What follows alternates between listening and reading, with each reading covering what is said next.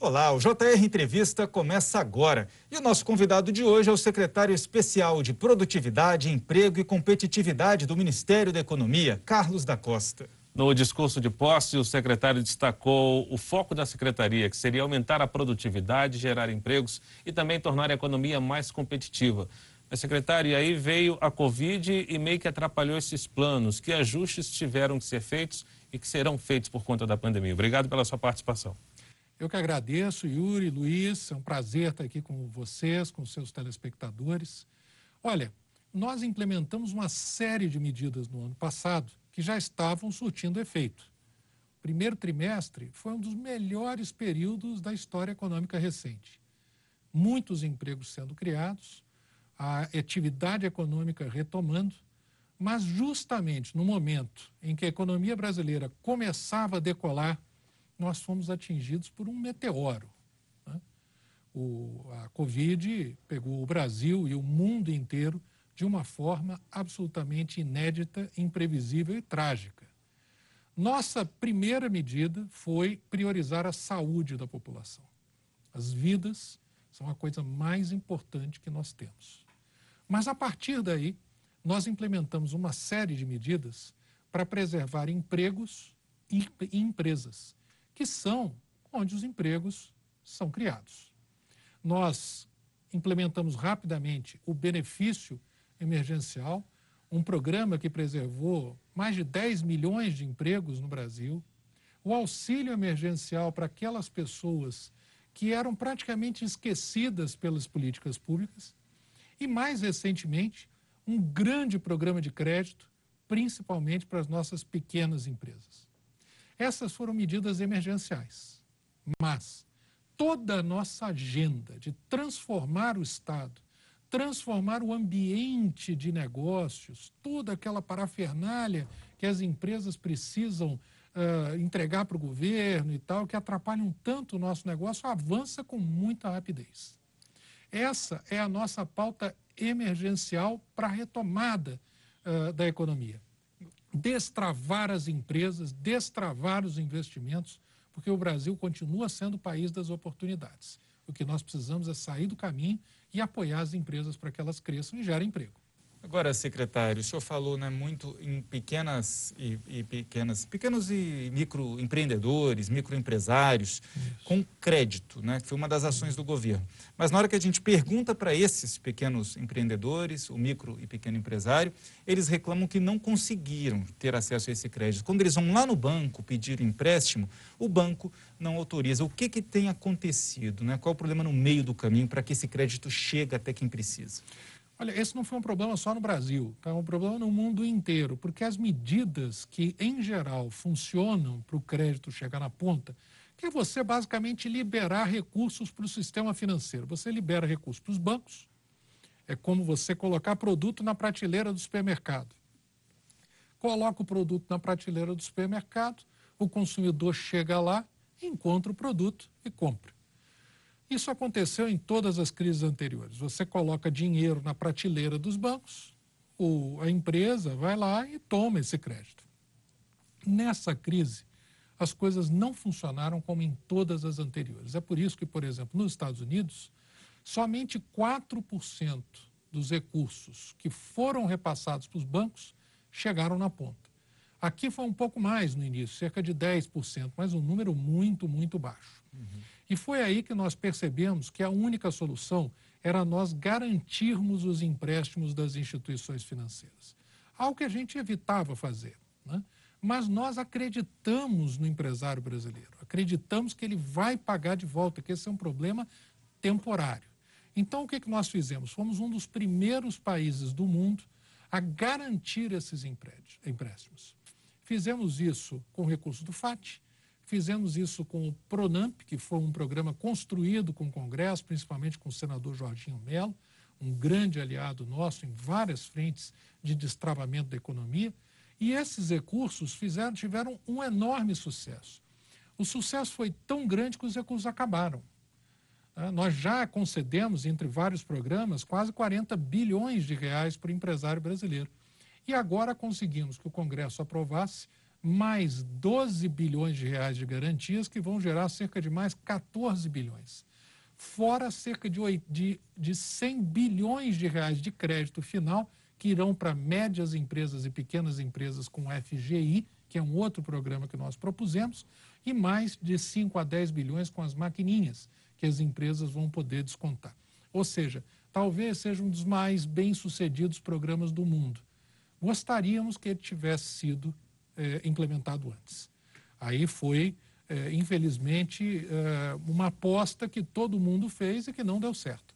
Mas agora, inclusive, há tempo das empresas conseguirem o recurso para voltar a operar. Secretário, foram criadas também novas linhas de crédito e o chamado Fundo Garantidor. É, quais foram os impactos dessas duas medidas, por exemplo? Olha, os fundos garantidores, né? um, ele foi criado para garantir empréstimo para micro e pequenas empresas, que é o FGO, dentro de um programa chamado Pronamp. Pronamp. Espetacular. Um, um programa que realmente funcionou.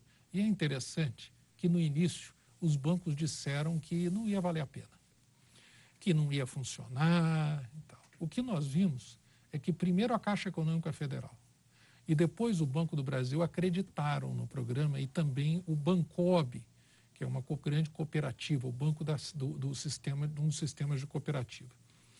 E aí o mercado começou a girar. Aí outros bancos falaram assim, agora eu também quero, agora eu também quero. Aí entrou também Sicredi, entrou BNB, entrou Basa, Basa foi um dos primeiros também, entrou o Itaú, e aí outros grandes bancos iam entrar e acabou o dinheiro. E agora, nessa segunda etapa, eles estão disputando entre eles, os mesmos que disseram que não ia rodar. Isso mostra o seguinte, que quando a gente tem firmeza naquilo que a gente acredita, quando a gente trabalha junto, nós resolvemos o problema. E os bancos que vieram agora, inclusive, vão ter prioridade, é claro, nessa nova tranche de recursos, porque a gente sabe que eles priorizam os seus clientes priorizam aquelas empresas que mais precisam de recursos. Secretário, o senhor citou o senador Jorginho Melo, ele esteve aqui no JR Entrevista e falou, inclusive, que esse dinheiro ele foi rapidamente né, usado do Fundo Garantidor pelas micro e pequenas empresas, mas que os bancos estão é, emprestando somente o valor do teto do Fundo Garantidor, quando, na verdade, esse fundo seria para garantir aquele calote, aquela pessoa que não dá conta de pagar para que o banco pudesse ser socorrido. Então, ele acredita que os bancos deveriam emprestar, no mínimo, três, quatro, cinco vezes um volume acima do total do fundo garantidor. Temos como obrigar os bancos a emprestarem mais? Não temos como e nem queremos fazer isso, porque se a gente obrigasse o banco a emprestar muito mais, eles só iam escolher aquelas empresas de menor risco, aquelas que menos precisam. E a gente sabe que banco é craque em emprestar para quem não precisa e na hora que você realmente precisa, não tem o recurso. É isso que estava acontecendo. Nós estávamos passando, estamos ainda, de certa forma, passando por um problema de risco. Se eu digo para o banco, eu vou só garantir 20%, por exemplo, de um determinado empréstimo, ele vai emprestar para quem tem dinheiro sobrando, porque ele sabe que não tem risco. Esse programa ele é mais focado naquele que está realmente passando por dificuldade, uma dificuldade temporária. Ele vai voltar depois. E por isso que neste momento de grave crise, não faz sentido eu obrigar o banco a emprestar cinco vezes. Por exemplo, ele não vai fazer isso, principalmente porque a remuneração que ele recebe por esse recurso é baixa. Então, para ele uh, buscar os clientes de maior risco, com uma maior alavancagem, ele vai querer cobrar 10%, 20% ao ano. Não é isso que nós queremos. O juro é baixo e o que viabiliza não só a sobrevivência, mas eu vi outro dia um transportador que tem um caminhão frigorífico. Ele falou: Olha, eu vou trocar algumas peças aqui do caminhão para poder eh, levar produtos melhores. O outro tinha uma revenda de automóveis, eu vou aproveitar e fazer uma melhorzinha na, na sala de espera, além de pagar os, os gastos deles, despesas. Essas pequenas melhorias que também essa linha permite vão gerar um aumento de produtividade, que é o que gera emprego, que é o que gera renda para a nossa população. É por isso que o senhor, de vez em quando, defende que as grandes empresas devem buscar crédito na iniciativa privada e que o governo deve se preocupar com as micro e pequenas que geram aí pelo menos 50% dos empregos no Brasil, é por isso? Exatamente. 50% dos empregos estão nas micro e pequenas empresas. E no ano passado, 100% da geração líquida, que foi quase um milhão de postos de trabalho no ano passado, vieram das micro e pequenas empresas. Nós acreditamos que o futuro do Brasil está aí, nas micro e pequenas, principalmente aquelas que conseguem crescer mais. Essas geram uma quantidade enorme de empregos, emprego local, emprego no bairro, emprego numa cidade mais distante. Essas são as que movem a economia brasileira. E essas vão crescer muito nos próximos meses, porque estão contando, talvez, com uma das primeiras vezes, com apoio direto do governo e, além disso, vão aproveitar oportunidades geradas pela nova economia, novas condições e um ambiente de negócio melhor. Porque a grande empresa, ela tem um exército de contadores e advogados. Essa aí consegue driblar ou conviver com a, a, o excesso de burocracia. A pequenininha não consegue. Então, quando a gente melhora o ambiente de negócio, desburocratiza, simplifica, a pequena ganha muito. É nela que nós acreditamos. O Ministério da Economia já conseguiu avaliar o impacto de todas essas medidas, desse dinheiro que alcançou, ainda que uma pequena parte do micro e pequeno empresariado, mas que tem chegado na ponta, que reflexo que já temos na economia, na geração de emprego, ou pelo menos na manutenção desses empregos? Olha, cerca de 400 mil empresas já tomaram essas linhas de crédito. Não é tão pouco, não. A gente tem hoje, só que é, é mais recente. Então, a percepção que existia há um mês, há 45 dias, ela mudou bastante. Inclusive, agora tem uma fila de empresas esperando essa nova tranche que a gente conseguiu uh, aprovar no, no, no, no Congresso. Essas empresas, como eu disse, já estão investindo. Isso faz com que alguns setores, inclusive, se acelerem. O setor da construção, por exemplo, está tendo meses muito bons. Está faltando até tijolo, faltando cimento em alguns lugares. O setor de higiene e limpeza já está vendendo mais esse mês do que vendeu no mesmo mês do ano passado. Isso é uma demonstração de que a renda já está chegando. O setor têxtil, principalmente na base da pirâmide das pessoas mais pobres, já também recuperou, até por conta do auxílio emergencial, que levou 600 reais por mês para pessoas que nunca foram beneficiadas pelo governo. Isso tudo está já movimentando a economia. Agora, alguns setores ainda estão passando por dificuldades graves, que são os que demoram para reabrir. Secretário, a gente está vendo aí uma discussão grande no Ministério da Economia, porque o ministro Paulo Guedes defende a manutenção do teto de gastos e uma outra corrente, não só do próprio Ministério, como é, do governo em si defende mais gastos num período como esse. É, como é que o senhor analisa essa questão? O presidente da Câmara, por exemplo, Rodrigo Maia, é, também vai nessa linha. O senhor acredita que a reforma administrativa é, tem espaço para ser discutida no momento em que o próprio governo discute se vai gastar mais, se vai gastar menos? Olha, em primeiro lugar, é, o governo hoje é liderado pelo presidente Jair Bolsonaro, e equipe econômica pelo nosso ministro Paulo Guedes. E estes dois líderes responsáveis, um pelo governo como um todo e o outro pela equipe econômica, estão muito firmes em defender o teto de gastos. Mas enfrentam a resistência. Algumas resistências internas, mas que eh, ultimamente, nos últimos dias, têm sido eh, debeladas porque ah, os, esses líderes têm sido muito claros. O presidente Jair Bolsonaro já falou várias vezes nós não vamos furar o teto de gastos, mas precisamos de flexibilidade dentro do orçamento para levar os recursos para onde são mais necessários. Inclusive, uma agenda que a gente tem defendido desde o início do ano, que é desvinculação, ter mais flexibilidade no orçamento público.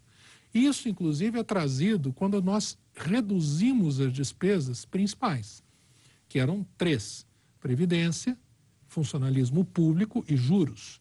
Reduzimos muito o gasto de juros nos últimos, desde o início do governo, porque tivemos a disciplina fiscal que fez com que o Banco Central pudesse diminuir juros. Essa redução de juros já o maior devedor do Brasil é o governo. Então, quando caem juros, o governo economiza muito. Segundo, Previdência, fizemos uma reforma da Previdência. Terceiro, funcionalismo, que nós conseguimos é, controlar os gastos e vai, vão, que vão cair em termos reais com a emenda que uh, uh, eliminou a o aumento automático durante três anos do funcionalismo público. Isso também já vai reduzir a pressão do funcionalismo público.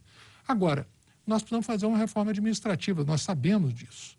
Sabemos que essa reforma não é só para conter gastos, é para prestar um serviço melhor para a população brasileira. O Brasil gasta muito com funcionalismo público e tem, pelos rankings internacionais, um dos piores atendimentos à população. Nós temos que reverter isso aí. Reforma administrativa virá nesse escopo. Quando ela virá, que é o tema, né? se virá agora, se virá ano que vem, existem várias propostas do governo, reforma tributária, melhoria do ambiente de negócio, que estão entrando agora, fora os marcos regulatórios, existe um momento adequado, e essa é uma decisão política, é a decisão do presidente da República, da Secretaria de Governo, que entendem desse processo político e o melhor momento. Mas ela continua sendo prioritária no governo. Agora, pela equipe econômica, essa reforma né, já estaria sendo apresentada há pelo menos um ano, ela já estava pronta para isso. Uma decisão política segurar a reforma administrativa enquanto se avança com outros temas. Isso não causou uma certa insatisfação que explicaria, por exemplo, a debandada dentro do Ministério de pelo menos cinco nomes fortes né, da equipe de liberais do ministro Paulo Guedes, na qual o senhor se inclui também. O governo não estaria ficando menos liberal? Olha, o, o líder de todos os liberais, que é o que nos inspirou desde a campanha na área econômica, chama-se Paulo Guedes. Ele continua e continua muito firme, com o apoio do nosso líder maior, que é o presidente Jair Bolsonaro. Ele é o nosso guia, nosso orientador, chama-se ministro Paulo Guedes. Agora, alguns decidiram ir para outras posições. O ministro Paulo Guedes já falou isso. Não foi demandado, foram decisões. Um foi para aqui, outro foi para ali. É, por exemplo, Marcos Troirro foi para o é, New Development Bank, né, indicado pelo Brasil. Então, ele é quase como se fosse um representante do governo brasileiro por lá. O que aconteceu quando o ministro falou foi a saída recente de dois secretários que é, estavam insatisfeitos com determinada, determinados é, ritmos que as coisas estavam acontecendo. Privatizações, por exemplo, não avançaram. Não avançaram, exatamente, como nós gostaríamos e esperamos, como o ministro Paulo Guedes já falou, avançar com várias agora. A reforma administrativa também não avançou fora do governo, mas dentro do governo fizemos uma proposta muito madura. Agora, existe uma equipe muito maior de liberais lá dentro e, como eu disse, um ministro, Paulo Guedes. Nós continuamos acreditando que o Brasil está passando e irá acelerar as reformas na direção do caminho da prosperidade, que não é só liberal porque tem uma ideia filosófica, é liberal porque é a única maneira de nós tirarmos o Estado do cangote do empresário e destravarmos a geração de emprego. É liberal pela liberdade de empreender. É liberal pela liberdade de escolher, por, por exemplo, se você vai trabalhar de manhã, de tarde, de noite. É liberal porque respeita aquele empreendedor que está lá no dia a dia e que o Estado, uma fiscalização, uma licença que demora anos. Liberal porque quer libertar o empresário para ele produzir. Essa é a essência do que nós fazemos. E não apenas uma essência que nós temos também de formação econômica. É uma essência de visão do mundo e de pragmatismo, de que o Brasil só vai crescer quando o empresário for finalmente liberto. Secretário, sobre essa queda de braço agora entre é, setor produtivo e governo pela desoneração da folha de pagamento, o senhor acha que dá para chegar num consenso? Porque essa discussão está forte no Congresso, né? O governo não quer desonerar, não quer ampliar o prazo de desoneração. O senhor acha que isso pode afetar é, indicadores como geração de empregos e produtividade, por exemplo? Olha, o governo é a favor da desoneração da mão de obra, 100% a favor. Nós temos insistido nisso, o ministro Paulo Guedes já falou várias vezes que temos que acabar com essa arma de destruição em massa de empregos. A carga sobre a mão de obra é excessiva. O trabalhador brasileiro ganha pouco e o empresário paga muito. Nós temos que diminuir o ônus. A, a, discussão hoje é se nós fazemos isso, que é o que nós queremos com todos os setores, ou se nós mantemos só alguns desonerados. Qual é o timing? Para a reforma tributária, a nossa proposta ela se baseia firmemente do que vai ser inclusive anunciado por nós, numa proposta radical de desoneração do trabalho. O trabalhador tem que ganhar mais e o empresário tem que pagar menos. Estamos em recessão técnica? O Brasil caminha para uma recessão em função da pandemia? O mundo inteiro, né? O mundo inteiro sofre hoje. A, a produção caiu de forma tão drástica e nunca caiu de maneira tão repentina. Agora, o que nos enche de, de esperança, é, porque eu digo lá, inclusive para a nossa equipe, nós temos que manter sempre três coisas: esperança, energia e saúde. Porque no momento desse, essas são as três coisas mais importantes. O JR Entrevista faz um intervalo e daqui a pouco a importância dos marcos regulatórios para o desenvolvimento do país. Não saia daí. De volta com o JR Entrevista e hoje nós conversamos com o secretário especial de Produtividade, Emprego e Competitividade do Ministério da Economia, Carlos da Costa. Secretário, o marco do gás, qual a importância dessa discussão que a gente tem visto por aí, gerando inclusive muitas opiniões, muita polêmica? Como é que o senhor vê uh, o marco do gás? Olha, nós temos no Brasil hoje um dos preços do gás mais altos do mundo nós temos hoje aqui, em média, um preço a R$ 13,00 um milhão de BTU, enquanto no mundo inteiro esse número é no máximo 6 ou 7 em alguns países em que é muito caro. Nos que é mais barato, de 2 a 3. Por, por outro lado, fala assim, ah, porque deve ser muito caro o gás no Brasil. Não. O gás sai, por exemplo, das plataformas no oceano a cerca de um a dois reais. Só que dele sair até ele chegar numa indústria, numa termoelétrica, por exemplo, ele passa por várias empresas que são monopolistas. Essas empresas aumentam muito o preço. Esse preço vai aumentando, aumentando, aumentando e chega lá no final muito caro. O que nós precisamos é ter mais concorrência para que mais empresas entrem para que elas façam investimentos, reduzam o custo e reduzam essas margens. Hoje, como é e como vai ficar com o novo marco regulatório? Hoje, nós temos várias empresas, por exemplo, a própria Petrobras, que tem um presidente extraordinário, que está conosco, inclusive, nisso, que controla boa parte desse, eh, desse, desse processo. Nós temos, seja diretamente, seja por meio das suas subsidiárias. Já vem fazendo, inclusive, um trabalho de reduzir. Mas nós precisamos de mais empresas atuando. Empresas que atuem em cada elo. Então, a empresa que, por exemplo, faz a produção, não pode fazer o transporte. A que faz o transporte não pode fazer a distribuição e assim por diante. Para nós termos mais concorrência em cada um dos elos. Esse gás que chega hoje a 13 no consumidor industrial, ele pode chegar até a seis reais em pouco tempo. O botijão de gás pode cair cerca de 25%, dependendo do, esta, do estado. Ele é feito com gás de petróleo, mas eles têm algumas equivalências de preço e de concorrência que não vale a pena a gente entrar aqui.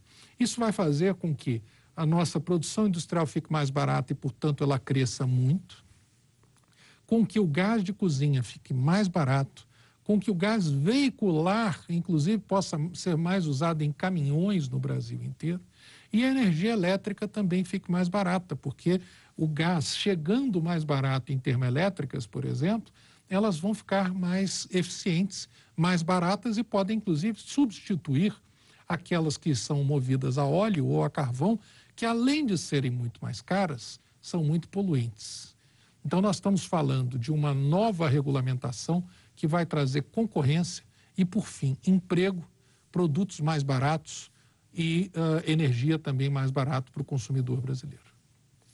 E nós temos também é, uma, assim como o marco regulatório do gás, o que, que acontece? Você tem mais empresas privadas querendo participar deste mercado. O senhor acredita que esse é o modelo para se repetir em outros marcos regulatórios, como a gente tem a discussão também do saneamento básico e outros que podem vir estimular a competitividade, colocando mais empresas privadas participando? Exatamente. As empresas privadas, elas têm na essência a competição. Elas querem crescer, querem vender mais, querem ter mais clientes. Então, quando nós abrimos o mercado do saneamento agora, por exemplo, com a aprovação do novo marco do saneamento, um gigantesco passo para levar água e esgoto para cerca de 100 milhões de brasileiros que não têm acesso a esgoto hoje, por exemplo. Nós abrimos a possibilidade para que empresas privadas que têm recursos ou conseguem captar recursos no mercado financeiro façam vultuosos investimentos e, com isso, o esgoto e a água cheguem no consumidor final. Mas parte desse mercado não é lucrativo hoje. É por isso que nós criamos o conceito da regionalização.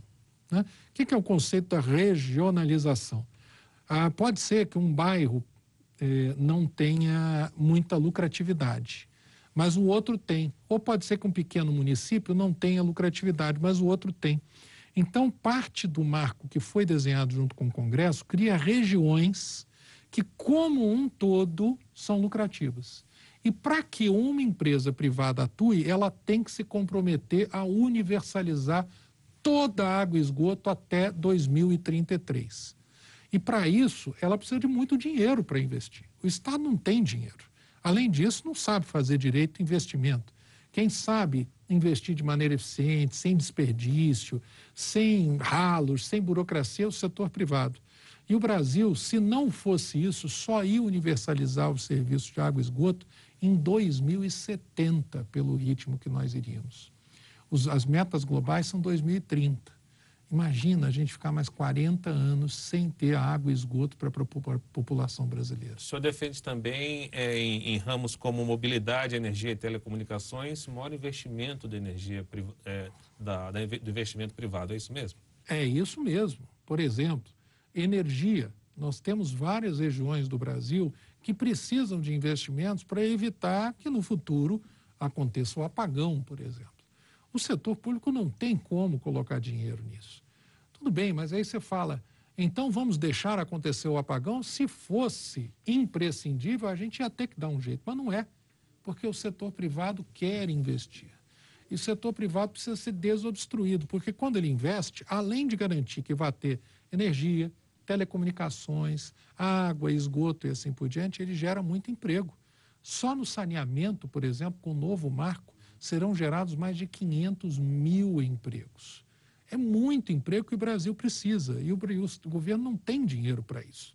Só, por exemplo, em, nas ferrovias, o setor privado investiu esse ano 13 bilhões de reais.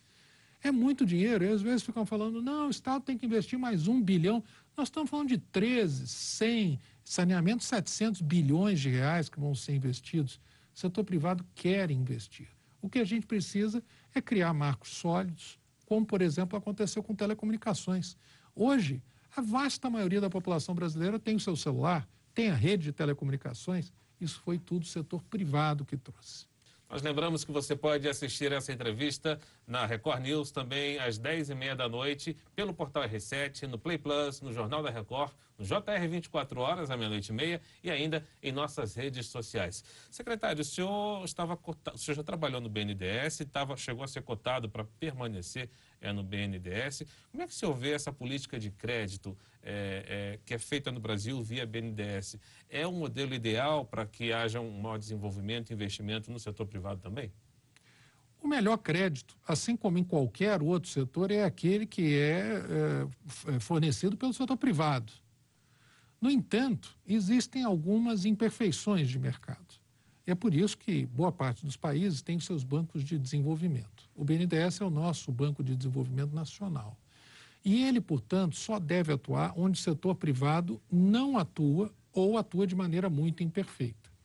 Então, por exemplo, o BNDES é o veículo que vai administrar o FGI, cuja sanção deve ocorrer esta semana pelo presidente da República, que vai levar cerca de 100 bilhões de reais para o setor produtivo. Ele vai administrar esse fundo, que é um fundo coordenado pela CPEC, do Ministério da Economia, e esse recurso vai ser direcionado para os bancos finalísticos levarem dinheiro. Mas quem vai administrar o fundo é o BNDES. Obrigado, secretário. A gente vai ter que fazer mais uma pequena pausa neste momento. E no próximo bloco, a gente continua a conversa falando sobre a competitividade das empresas brasileiras e também a geração de empregos. Não saia daí. JR Entrevista está de volta com o secretário especial de Produtividade, Emprego e Competitividade do Ministério da Economia, Carlos da Costa. Secretário, retomando, retomando ainda a questão do, do papel do BNDES, o que, que o senhor gostaria é, de ressaltar nessa política de, de crédito no país? Olha, ressaltar que o BNDES ele tem que ser uma exceção, como o presidente Montesano tem feito. O BNDES, onde o setor privado atua, ele não deve estar. Agora, tem determinados uh, uh, momentos em que o setor privado não atua. Por exemplo, no meio da pandemia. Aí o BNDES vem apoiando. Por exemplo, talvez com programas de mobilidade urbana ou iluminação pública. Aí o BNDES entra. Mas aquele BNDES do passado, que emprestava para todo mundo, inclusive para Venezuela, Cuba, etc., esse acabou, esse ficou para o passado. Hoje, o banco realmente traz desenvolvimento e é muito bem liderado. Secretário, qual é a relação que temos entre a competitividade das empresas e a geração de empregos? Direta. Empresa que cria emprego é empresa competitiva, que tem custo em ordem, que tem cliente satisfeito, mas para isso a empresa precisa ter tempo para atender cliente, para lidar com fornecedor e assim por diante. É por isso que uma das nossas prioridades agora vai ser melhorar o ambiente de negócios. O Brasil hoje é posição 124 no ranking de ambiente de negócio. Uma tragédia. Uma tragédia que foi o que nós herdamos. Nós vamos entregar até o final do governo o país entre os 50 mais, melhores para se fazer negócio. Essa é uma determinação do presidente Bolsonaro. Estamos trabalhando em todo o governo há uma parceria muito forte com a Secretaria-Geral da Presidência da República e isso vai revolucionar a nossa geração de empregos.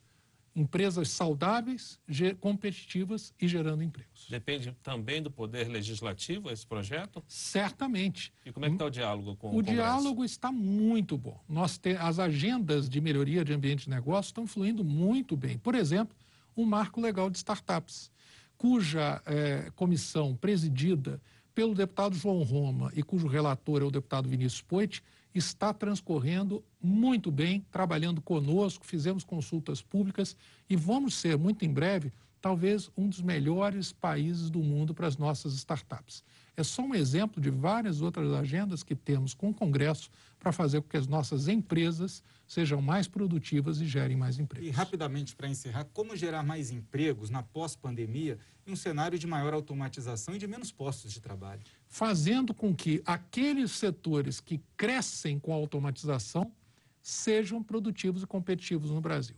Para isso, precisamos de um ambiente mais estável, gente qualificada e, a partir daí, se integrar com o mundo inteiro, aproveitar o que tem de bom e fazer com que os nossos trabalhadores sejam competitivos nesse novo mercado. Ok, secretário. JR Entrevista fica por aqui. Nós lembramos que você pode assistir ao programa na Record News às 10h30 da noite, no portal R7, no Play Plus, no Jornal da Record e no JR 24 horas à meia-noite e meia, além de nossas redes sociais. Secretário, uma vez mais, muito obrigado pela participação aqui com a gente e também muito obrigado a você pela companhia e audiência. Até a próxima. Tchau, tchau.